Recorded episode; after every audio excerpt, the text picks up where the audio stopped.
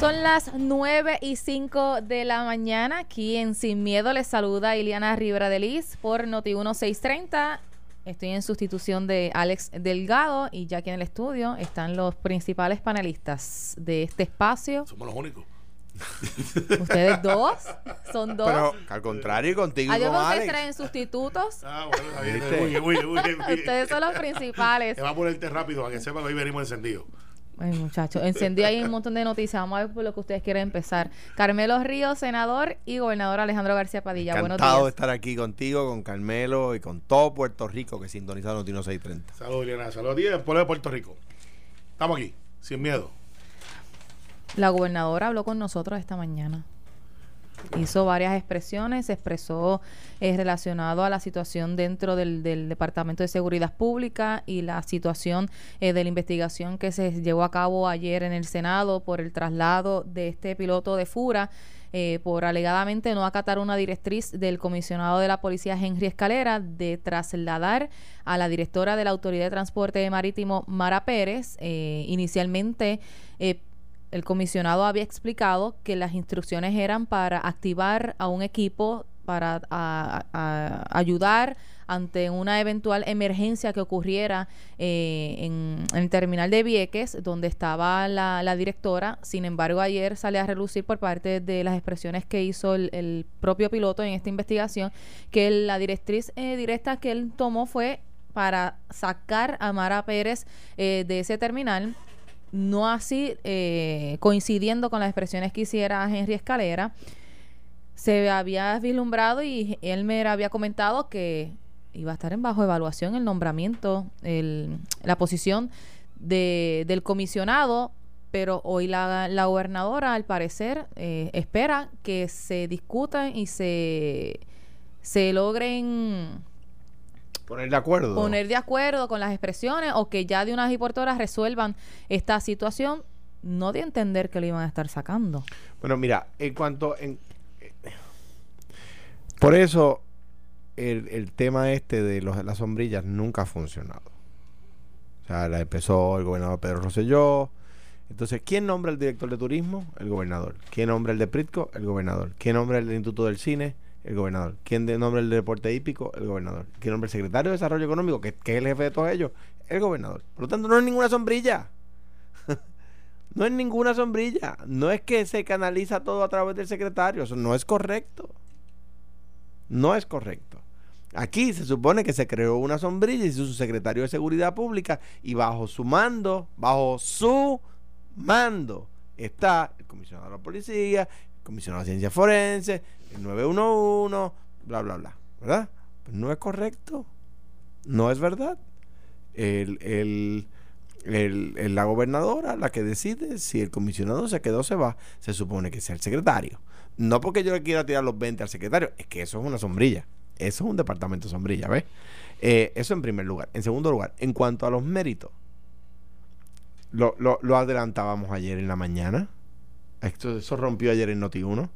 Nosotros dijimos, espérate un momentito, es que el, explícame esta. El, el piloto tenía que ir a rescatar a la muchacha, por, a la directora, no lo digo de manera despectiva bajo ninguna circunstancia, a la directora de, de transporte marítimo porque estaba siendo secuestrada delante de la policía. Entonces el, el piloto dice, no, no hay ninguna emergencia. Y le dicen, usted desobedeció una orden porque sí había una emergencia. ¿Y a quién arrestaron? Porque eso pasó delante de la policía. Todo el mundo sabe quiénes fueron los que estaban reunidos con, con la directora de ATM. Entonces, si, e- si la policía tenía razón y había una emergencia cuya eh, eh, eh, emergencia necesitó la intervención de FURA, pues entonces tenían que arrestar a alguien porque eso pasó allí delante ante la ciencia y paciencia, es decir, ante el conocimiento y a la espera de la policía. Y el, eh, pero el piloto de Fura dijo, no, allí no había ninguna emergencia. O sea que los hechos le dan la razón al policía. Pero el comisionado había comentado que era para prevenir una situación de emergencia. Sí, de que pero lo- fuera, que, que a veces se critica por no tomar una acción y entonces ocurre un incidente lamentable, pero en este caso, mira, se había, según ¿verdad? la explicación, se había dado una directriz para prevenir que eso ocurriera. Lo que pasa es que entonces, y eso está, eh, lo hable, eso es aplausible, apla- es plausible. ¿De qué se trata? de que entonces el policía dice, el, el piloto de Fura dice, yo entiendo eso, pero la licencia de la Agencia Federal de Aviación no me, no me permite montar eh, civiles en mi helicóptero para ese fin. O sea que el piloto tiene razón. O sea, no es que, que el, el comisionado de la policía estuviera haciendo algo malo. No, ah, bueno, la podías mover del lugar, la tenías que llevar a otro lugar, no hay problema, hay un cuartel de la policía allí, en Vieques, la puedes llevar al cuartel. No, no es como que su, pero no es que su vida estaba en peligro, que es para lo cual el piloto, el piloto decía, de acuerdo a las nuevas regulaciones de la FAA, que empezaron hace poco, eh, yo no la puedo, con esos hechos no la puedo montar, por lo tanto no me puedes castigar. Además, el traslado no es castigo. Para eso es la reforma. ¿Ven que la reforma sigue haciendo falta?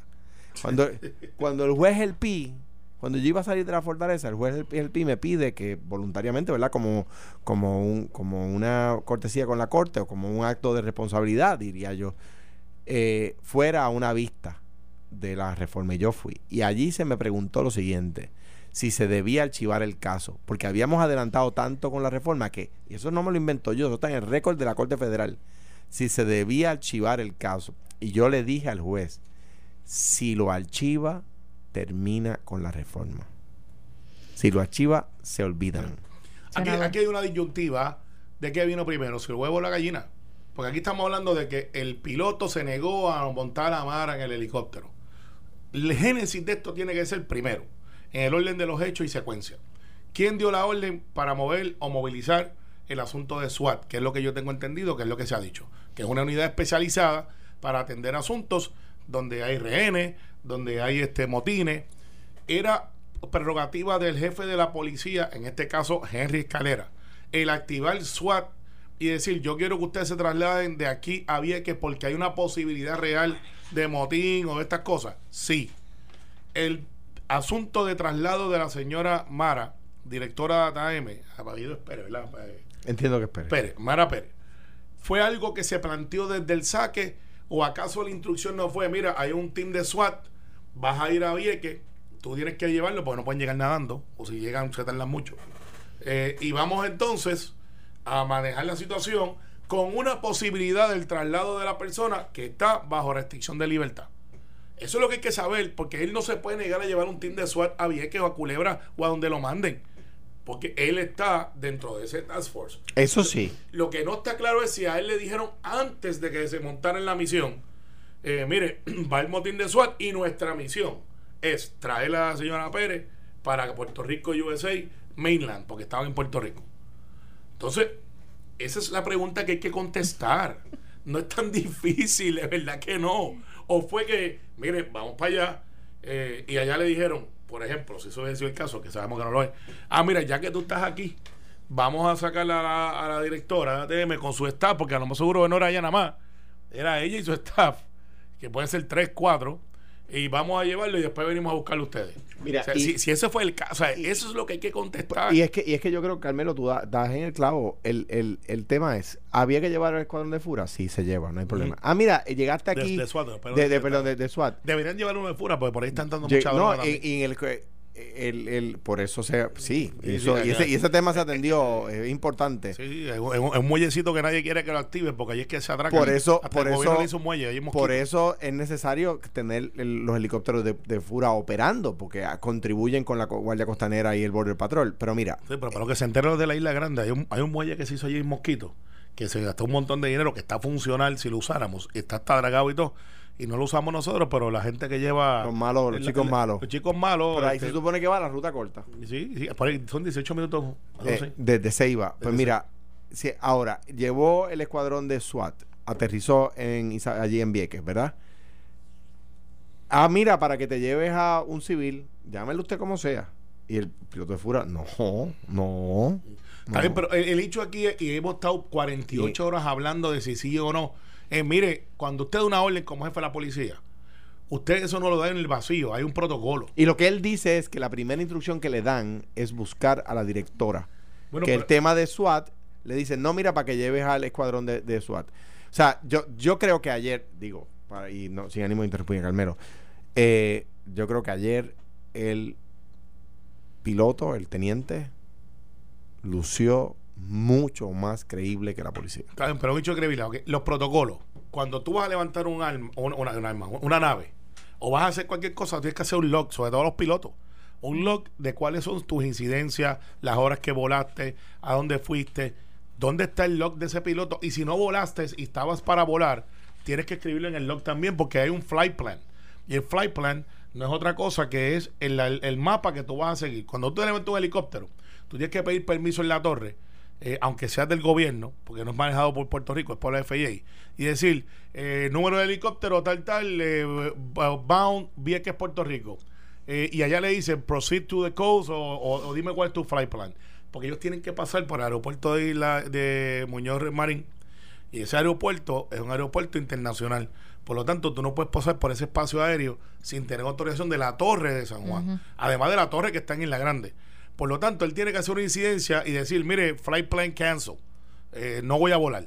Y ponerle en su log, no voy a volar. Pero por en tal, el- tal y en- cosa. pero en el caso ¿Dónde de- está eso? Pero en el caso de Fura, Carmelo, a veces no hay flight plan, porque en el caso de Fura, eh, eh, Pero siempre hay. Lo que pasa es que no se publica de antemano. no, no, cuando surge una emergencia, Por emergencia. y cuando surge una emergencia, exacto, allí prende una sirena, los pilotos salen corriendo, se montan en el helicóptero, el crew chief se monta atrás con su rifle, el helicóptero despega, y entonces, si, si es tarde de noche, la, la, la, Ah, pero la la torre la torre de Isla, de Isla Grande no, no, no Sí, trabaja pero- 24 horas, Pero la internacional sí. se comunican con la internacional. Lo que te- pero lo que quiero decir es, yo, todo eso está bien. El tema es que si le dicen, mire, tiene que ir a Vieques a buscar a, que es lo que, lo que él alega que le dijeron, y lo que el, el comisionado, perdón, el, el, secre- el secretario de Seguridad Pública dice, que, que la policía actuó mal. Él lo que dice es, mira, me mandaron a buscar un civil y yo no voy a buscar un civil porque la licencia que se pide es la mía. Y ese es el meollo del Pues, tema. pues ese es el tema. Entonces, el último hecho de este tema es la gobernadora. ¿Sí o no? ¿Lo votas o no lo votas? No lo puede votar. No puede votar a Jerez Carrera. No puede ser que la norma en Puerto Rico es que a mí me cae mal un jefe de agencia o cometió un error. No es lo mismo un error que un horror. Un error de juicio en algo que está planteado y decir, mire, este, basado en este fundamento, usted está fuera. One strike, you're out. Somos seres humanos. Vamos a poner que Henry se equivocó. Vamos a poner que eso pasó. Entonces, pues, eso es motivo suficiente para sacarlo. No, Yo- no, Yo, no. soy- yo siempre he sido, y por, por, por haber sido gobernador en el cuatrienio anterior, soy dif- di- deferente con la, ¿verdad? Con la, con, e- con esas determinaciones del de los gobernadores que han venido después que yo, de, de a quién dejan y a quién ponen. Eh, y en ese sentido soy deferente. Lo, lo que sí es que en cuyo caso tiene que decir, se queda, tiene mi confianza. Este, o si lo va a sacar, tiene que decir, se, Se va. este, pero, pero, pero no lo que, lo que ¿verdad? yo no recomendaría es dejar en ascuas, ni siquiera porque no es bueno con el señor Henry Escalera. Ni para los subalternos Ni- que están buscando un exacto. liderato. Entonces, ¿para qué te voy a hacer caso si tú te vas mañana? Exacto. Eh, ¿Sabes? Eso no puede ser. Eso no es el gobierno. Eh, eh, ella, ella puede decir, mira, esto cometió un error, el error se arregla, no es un error suficiente como para yo retirar mi confianza, eso es válido. Exacto. Ah, sí. si es un error que dice, mire, usted dio una orden de disparar y había unos civiles y, y- resultó gente herida o aunque no haya sido herida, usted dio la orden de disparar y pues, pues esto- ah, mire, eso no va con mi política pública, usted está fuera. Es diferente, es diferente, es un hecho si se dio la orden no se dio la orden, que no la dio Henry, by the way. Ahí es que vamos. ¿Quién dio la orden? ¿Quién fue el coronel? ¿Quién fue la persona? Al final del día, se queda, se debe quedar, es un policía de carrera, tiene respeto. Es bien difícil conseguir a alguien que venga de abajo de la policía. Eh, y este señor viene desde los residenciales de Cataño. Como Caldero. eh, como, sí, bueno, los hay. Sí. eh, Sí. los hay. Claro que sí. Toledo también lo fue.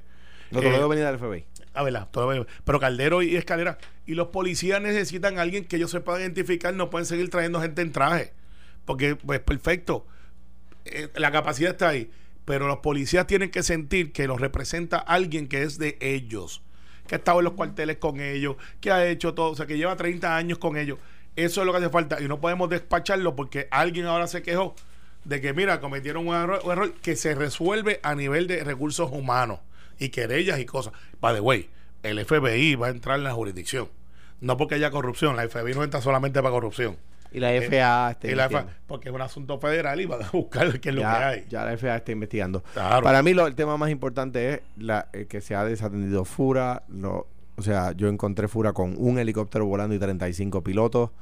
Ahora dejé Fura con, con nueve helicópteros, de los cuales uno estaba en mantenimiento y ocho estaban volando. Eh, se abrió una, una base en Mayagüez, solamente había, o sea, había un solo helicóptero y había dos bases, una en San Juan y una en Ponce. Eh, los helicópteros tienen mucho más equipos, son helicópteros mucho más modernos.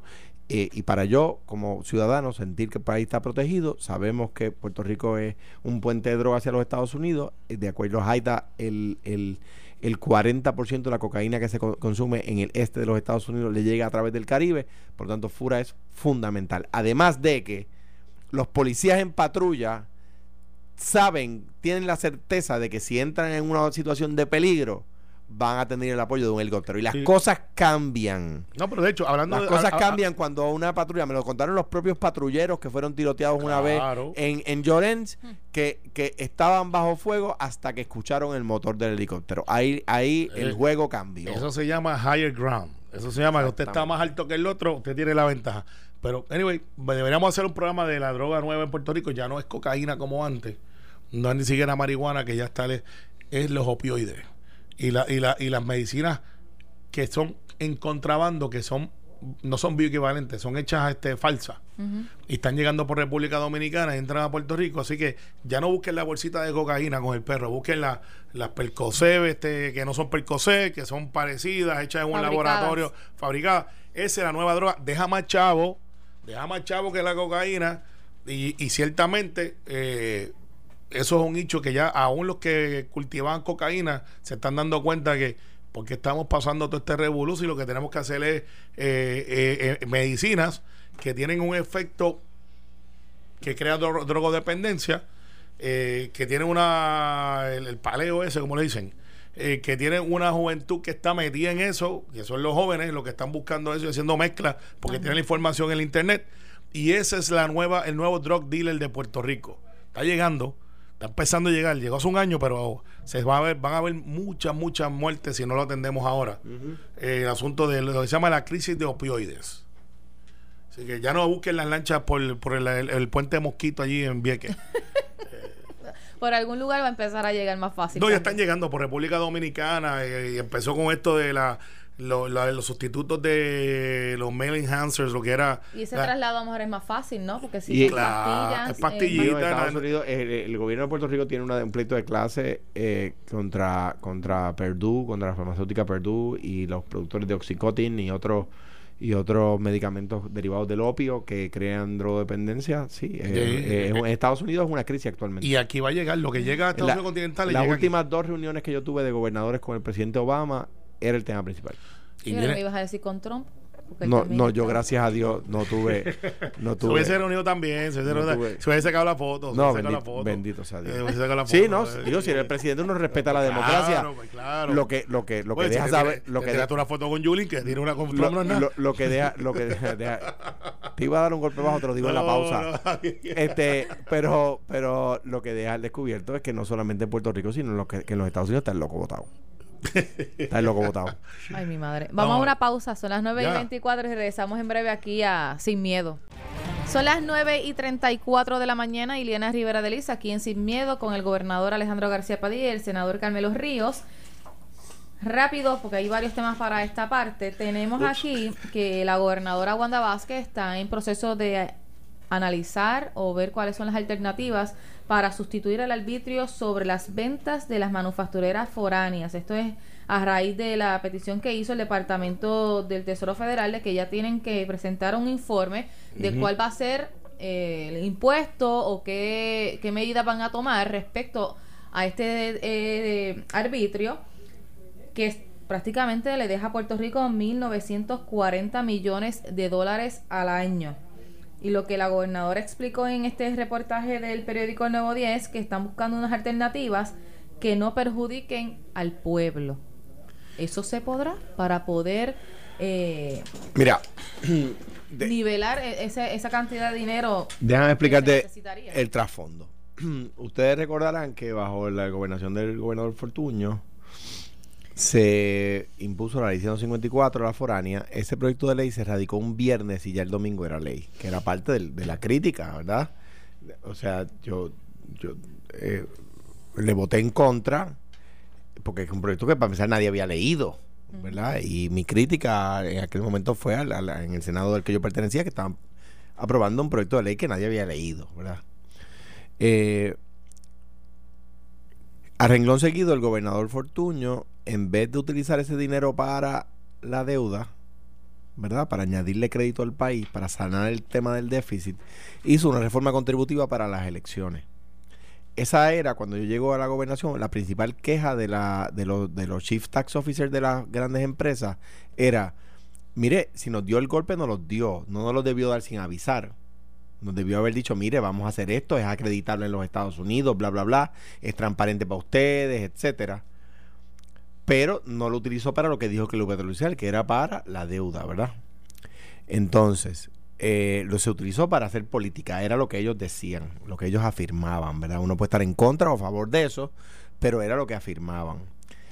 Cuando nosotros llegamos, sabemos que eso tiene un, que eso, ese, ese eh, impuesto no es eterno, ¿verdad? Va a tener que terminar.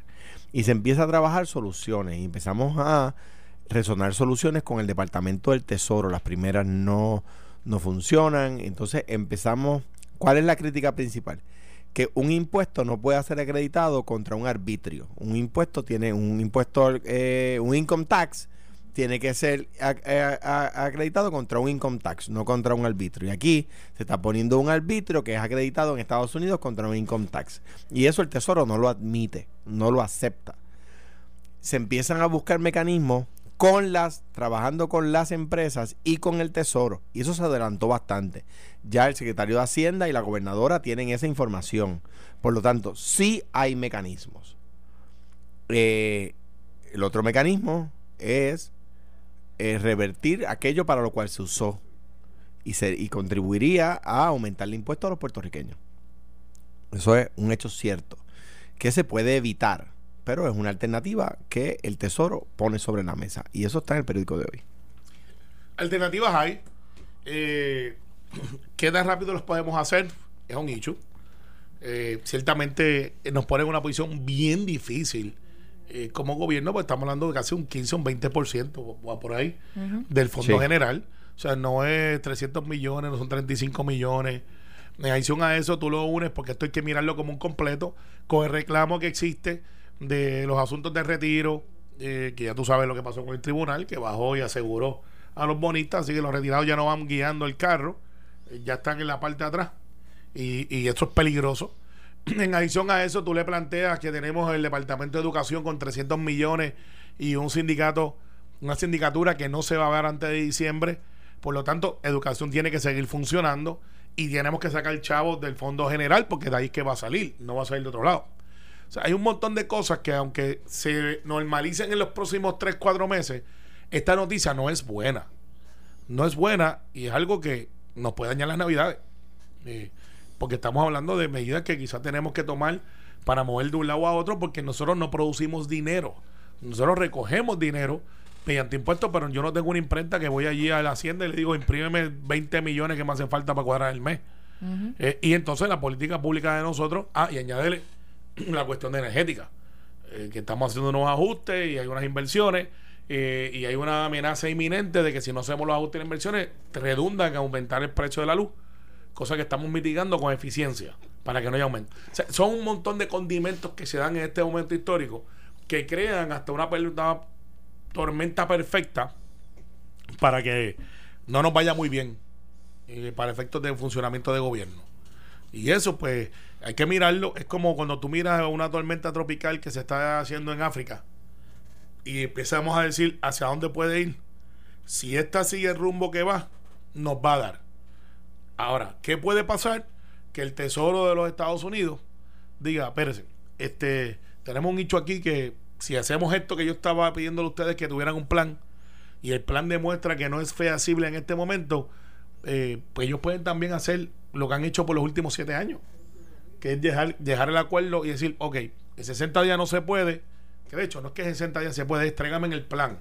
Y decir, les voy a dar un face out o una salida de un año para que ustedes me identifiquen de dónde va a salir porque no vamos a permitir esa operación más. ¿Y ellos no pueden ayudar y presentar un plan? Claro que sí, ellos pueden. La pregunta es si quieren. Esa es la pregunta. Si quieren. Eh, y pues sabemos que esta administración republicana no ha sido muy amigable con Puerto Rico en parte por la pelea, la pelea política nacional que existe entre demócratas y republicanos, donde Puerto Rico ha sido la punta de lanza para caerle encima a Trump.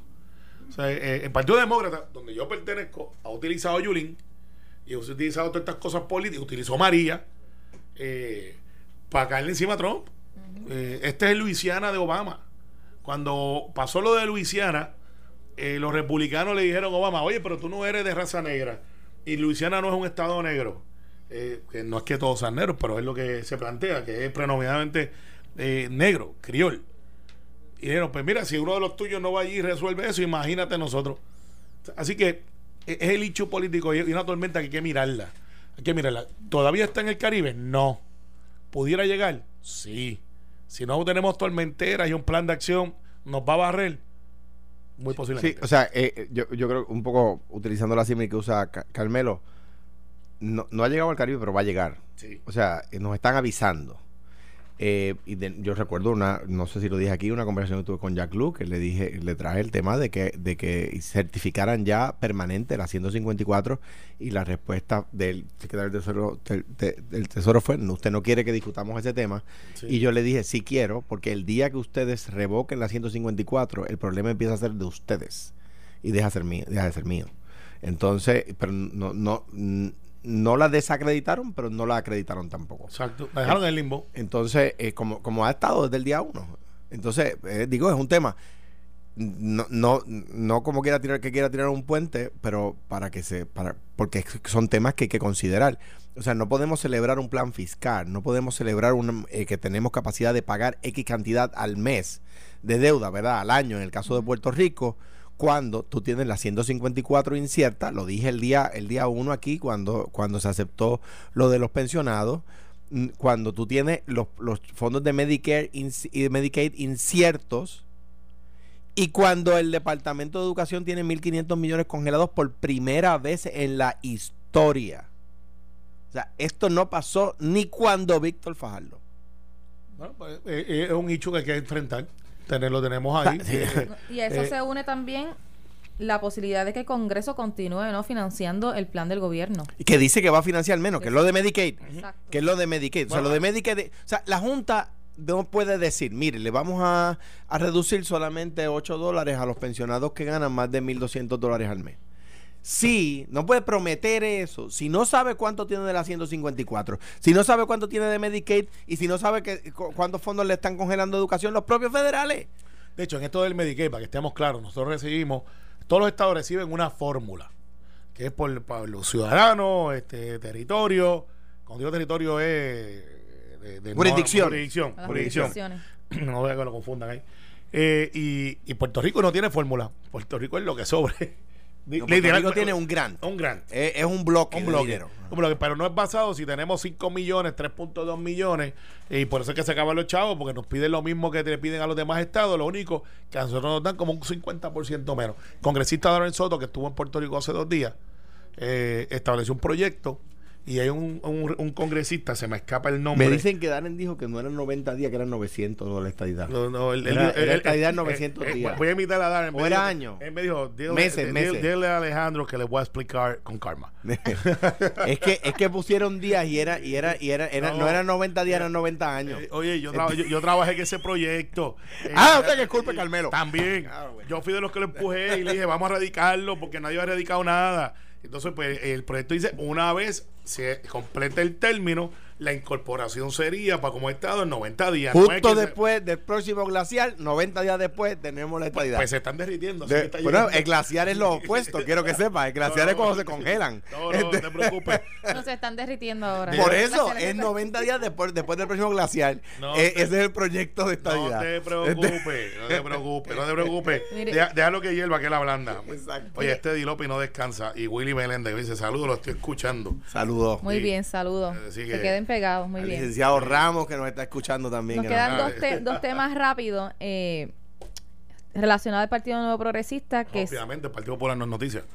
Bueno, sí, vamos con esa de Ah, hay una, hay una. Sí, Ay. hay una, Ah, tranquilo. Hiciste swing, hiciste swing, strike tirándole. Está bien, pues dale, strike. Foul Vamos Por el. Lo que pasa es que la otra ha puesto al Partido Popular Democrático a, a temblar. Anda, Pero vamos con eso. anda la porra. Uy. Anda, estoy loco por El sargento Gregorio Matías, hoy sale una información en el vocero que tiene un historial de querella. De hecho, en el periódico dice que son 11 y él habla aquí en Noti1 y aclara que son 28, pero que de todas esas querellas, eh, todas han sido investigadas y ha sido exonerado. Son querellas eh, por xenofobia, conducta inmoral, utilización de lenguaje in- inapropiado en horas laborales, incitación de violencia y hasta negligencia. Hay hasta un caso de, de una supuesta intervención con una persona de la comunidad dominicana eh, a un hombre que alegadamente eh, le disparó dos veces en la pierna en medio de un incidente que lo explica, eh, se narra que es hay dos versiones respecto a esto, pero él dice que todas esas querellas fueron investigadas y que está exonerado. Mira, el informe federal de la reforma de la policía dice en la página 62. Alejandro tiene colaboradores, ¿viste? Dice lo siguiente, el 18 de agosto de Rápido. 2006, Sí. Ignacio Santos Rosario fue a un bar, a una barra local en Río Piedra, cuando un agente de la policía de Puerto Rico, Gregorio Matías Rosario, alegadamente hizo insultos despectivos y xenofóbicos sobre los dominicanos. Santos Rosario le pidió al agente Matías, eh, a la agente Matías eh, Rosario, eh, que mostrara respeto y que dejara de hacer esos comentarios. El agente Matías Rosario luego apuntó su arma de reglamento a Santos Rosario y le pidió copia de su identificación. Santos Rosario abandonó la zona y mientras se alejaba, al agente, al agente Matías comen- comenzaron a patear y golpear a Santos Rosario mientras se encontraba en el suelo. No había razón legítima eh, para que la gente Matías usara fuerza letal, porque le disparó, además indica aquí más adelante, no lo voy a leer completo, que le disparó en la pierna, etcétera. Bueno, el tema es, digo, todos, hemos- todos sabemos siempre que el, el agente, el, el- creo que sargento, eh, Matías es político. Y yo lo di- 99% de, de los puertorriqueños lo somos. Sí, no, pero este es político practicante de la política partidista. Hay, no- hay dos millones que hacen eso todo el tiempo. Sí, no, no, no, no, no. La gente que que, la, no, la gente que sigue los partidos en, en la calle es una cosa, que actúen conforme a lo que el partido manda es otra. Y Matías, que yo no digo que sea una mala o una buena persona, no estoy juzgándolo. Estoy diciendo que él actúa como PNP, no como policía. Porque y, lo es. y está bien, pero sí, sí, pero tú actúas como no, no, no, no, no, no, no, no, eso no se puede justificar. O sea, un funcionario público, cuando es funcionario público, a- eh, actúa como funcionario público en beneficio Ah, de los dices- ciudadanos. Ah, tú dices la func- sus funciones Eh, oficiales. no, sí, eh, ok. eh, actuar como ser, estar afiliado a un partido y ser político no es lo mismo. Él es político. Y tiene, derecho, derecho a hacerlo tiene. Ahora bien, hay un problema y va más allá y está en el PNP. ¿Cómo han certificado a una persona con 28 querellas sin tenerla que explicar? Bueno, O sea, yo creo que él da una explicación. Ah, mira, es que se me archivaron. A mí me recuerda cuando yo iba a casa y, y- y- y decía, con una notita de los maestros, y mi papá me decían, otra notita de los maestros. Y yo decía, es que la maestra la tiene cogida conmigo. o sea que tú cogiste querella cuando era Bendito sea Dios. No, pero ¿qué te digo? Varias. Lo que, lo que mi papá, lo que mis papás no aceptaban era que yo dijera, ay, es que me las archivaron todas. Eso no lo aceptaban mis papás, no. espera, No, y el PNP lo aceptan, le llevan un candidato con 28 querellas y el PNP dice, ah, hombre, se las archivaron. Oye, pues, para tirar el puente, es que me la ha puesto ahí, yo trato de portarme bien. No, pero me la- primero. Bien sencillo. De la misma manera que ustedes certificaron y llevaron a la elección a Aníbal Vilá acusado por corrupción, en el caso del sargento Matías, que no es mi pana, yo no jangueo con él, he estado en mi oficina tres o cuatro veces en calidad de representante del gremio, dándole fuerte a la administración del Partido No Progresista, by the way. Eh, eh, porque Él critica, cuando, cuando hay que criticar, critica a todo el mundo. eh, no, crítica. Y, y yo te digo una cosa, si en el día de mañana... Y es agradable el trato y cuando No, lo veo lo es, saludo, es, me parece... es, lo es. Entonces, pero si él le ha hecho tantas querellas eh, y ha salido bien de todas, ¿por qué tenemos entonces que eh, darle un doble juicio? Yo no estoy diciendo que esté bien o esté mal, pero si tú me alegas que yo como policía, que de por sí ya es una, una profesión donde yo estoy arrestándote, interviniendo, no es para decirte, hola, qué bien, ¿cómo está tu familia? Todo. Pues claro que hay personas que se van a querellar. ¿Salió bien de las querellas? Sí. Pues entonces, ¿por qué hacer un doble juicio? Pero espérate, Carmelo, el No, no- Pero aquí no deja claro si el comité específicamente consideró ese récord administrativo. Ah, no, y además lo que yo leí no es de la, no es del, no es del récord en el PNP, es de la reforma, del informe de la reforma de la policía. pero, eh, Eso no es una querella, Yo eso lo- es un yo- hecho. yo lo sé. ¿Se debe reevaluar eh, eh, esa evaluación? Si, eh, si el comité adviene conocimiento de información que no estaba disponible al momento de erradicar los documentos, es motivo de revaluación. Hay que ver si él dijo, mire, eh, manos limpias, esto es lo que Si yo él tengo. dijo nunca ha tenido querella, por Exacto. ejemplo. Que eso a mí, me- a mí me pasó yo siendo presidente, no me pasó a mí personalmente, pero con candidatos que decían... eh, Pero el comité no debe solicitar en efecto al... Entonces solicita. sí, solicita. y entonces cuando uno adviene en conocimiento, porque mintió o por lo que sea, por ejemplo, había, y esto sale en el libro, ha- había una, una, una, unos nombramientos que me tenían aguantados en la Cámara, de esos que van a la Cámara, particularmente del FEI, porque yo no quería confirmar, porque yo no quería volver a someter a, una, a un candidato a fiscal. Ese candidato ya el Senado me lo había rechazado, porque en el informe fi- financiero que tenía que someter aparecía que había evadido contribuciones. Aparecía que había- entonces Pues, que había unos legisladores que, que insistían que yo lo sometiera de nuevo. Imagínate tú. Eh, démonos al Partido Popular para irnos, para irnos Ay, contentos. estás ansioso, No, eran PNP. No, no, no, no, no, Mire, Aníbal Acevedo Vilá, Ah, yo hablando de él ahorita, mira para allá. él ha puesto otra vez a correr a- al liderato del Partido Popular Democrático porque qué? ayer en jugando, jugando pelota dura eh, volvió a hablar de las posibilidades de una aspiración y hasta se le comentó en- a, a- a preguntas de Alex Delgado que Puerto Rico debe restablecer las relaciones con Washington DC. Restablecer, dice. Restablecer. Ajá.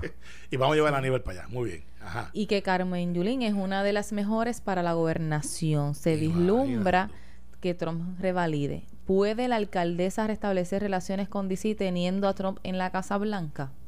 Vamos a escuchar lo que dijo. Nada que una de las Bien breve. figuras que mejor destacadas del PPD, Carmen Yulín Cruz, para gobernar a Puerto Rico, se vislumbra que Donald Trump gane la presidencia, ¿verdad? Cualquier cosa puede ocurrir, pero eso es lo que se vislumbra.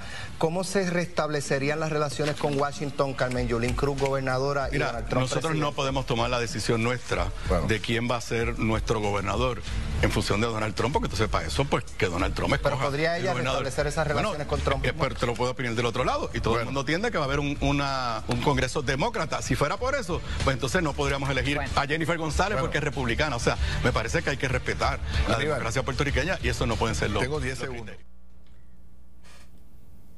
Carmen Yulín, Pero es que quien dijo que una de las personas que se perfila es Alex. en la pregunta. Dentro ¿Seguro? del Partido Popular Por Democrático. eso, pero no fue Aníbal que lo dijo. No, no, pero hace la comparación de cómo se debe restablecer el- la relación de Puerto Rico con Washington DC y compara hasta Jennifer. Eh, Bueno, y la solución de. Aníbal es mandar a Carmen Yulín para la gobernación. No, Y- es, que, y- es que eso no es lo que plantea Aníbal en la grabación. Aníbal lo que dice es, dice nosotros no podemos decidir quién es nuestro candidato a gobernador en A base base de a quién los, pre- los, los americanos escogen como su presidente. Bueno, no, pero lo que pasa es que la pregunta malintencionada de Alex, como siempre. A María. En el arte, A tratarlo de llevar a ver si va a ser candidato o no y quién- a quién él favorece. Alejandro en su momento va a decir a quién favorece. ¿Y tú? Eh, yo, yo estoy En claro su que- momento tú eh, vas a decidir a quién tú favoreces. Claro que sí. Tenemos que hacerlo. No, no podemos jugar la safe. Hay que Vamos jugar entre, la- entre ah, ah, González Cancel, Jennifer y Pierluisi. bueno, hasta lo- ahora, lo- hasta ahora. Los tres son bien buenos y hay que ver quién radica. Y en su momento tú vas a decir Claro, que- y tú vas a decir el tuyo. Exacto. Ya Aníbal dijo quién es la no, pero pueden decirlo hoy si quieren. pero es que Aníbal no ha dicho. Aníbal ya dijo. No dijo. Ya dijo, Aníbal no va a estar con Eduardo. Vamos a empezar por ahí. No va a estar con Prats porque se parecen mucho. Zaragoza quizás es su pana de dominó, pero no lo va a llevar para una papeleta. Entonces, ¿quién queda? Charlie, que pudiera ser, y o Carmen. Eh, pongan los chavos en Carmen para efectos de Aníbal. Aníbal va a querer que sea Carmen. David va a endosar a alguien también.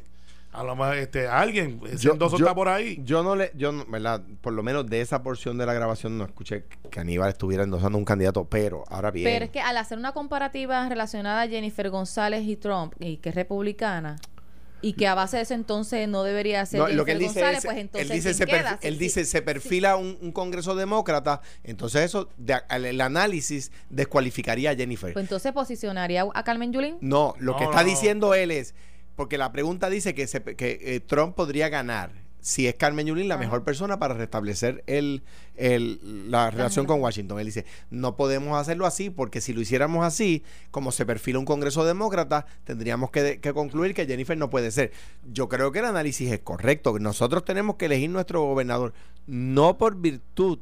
O sea, cualquier allá. gobernador que elijamos, cualquiera, Es el mejor para Puerto Rico. Cualquiera tiene que ser el mejor para Puerto Rico y tiene que poder tener buenas relaciones con Washington. O sea, es que es sí o sí. ¿Tú sabes lo que da pena aquí? que hay dos candidatos del Partido Popular para comisionado residente y nadie sabe los apellidos, ni los nombres, ni que Y, están y, corriendo. y, y, y- y te- pero, te- pero espérate, antes, A- Aníbal ocupa el espacio de los dos que están aspirando a ser comisionados y eso, y eso es un wake up call para, para Nadal Power y, para para el. Eso es un wake up call para ambos porque están muy callados. Bueno, no han hablado. Están, demas- bueno, pues están demasiado en silencio y no, no fiscalizan, no dicen nada y eso no está bien. Eso es número uno. Número dos. En, espérate, espérate, memo de Alejandro García en- Padilla a los dos candidatos. en cuanto, en cuanto a este tema, si Puerto, Ri- Puerto Rico, Estado libre asociado, Puerto Rico independiente o Puerto Rico Estado, tiene que tener un gobernador que pueda tener relaciones, buenas relaciones con los Estados Unidos. Bueno. y es que eso le pasa a cualquier país del mundo. Mira, Y el eh, nuestro no es excepción. Nos tenemos que ir. a- a- Aquí brevemente, un amigo O si que- nos van a dar un memo a nosotros. No, si Carmen no ha llegado todavía. Ahí está, ella siempre llega aquí. Eh, mira, eh, José Francisco de Ella no te manda saludos. José Francisco del consorcio. Que ahorita estamos en EIMA con un spa de un día para los viejitos allá en San Pablo. Muy si bien. das la vuelta, pase por allí. Toti, no me lo cobres porque es un, a- un anuncio Ay, no. público. Nos van a dar un memo, nos vamos. Eso a Carmelo, a mí no, a mí no. A mí no, yo estoy calladito aquí en una esquina. Nos vemos hasta mañana y gracias por su sintonía. Lo próximo en Caliente con la Jovet.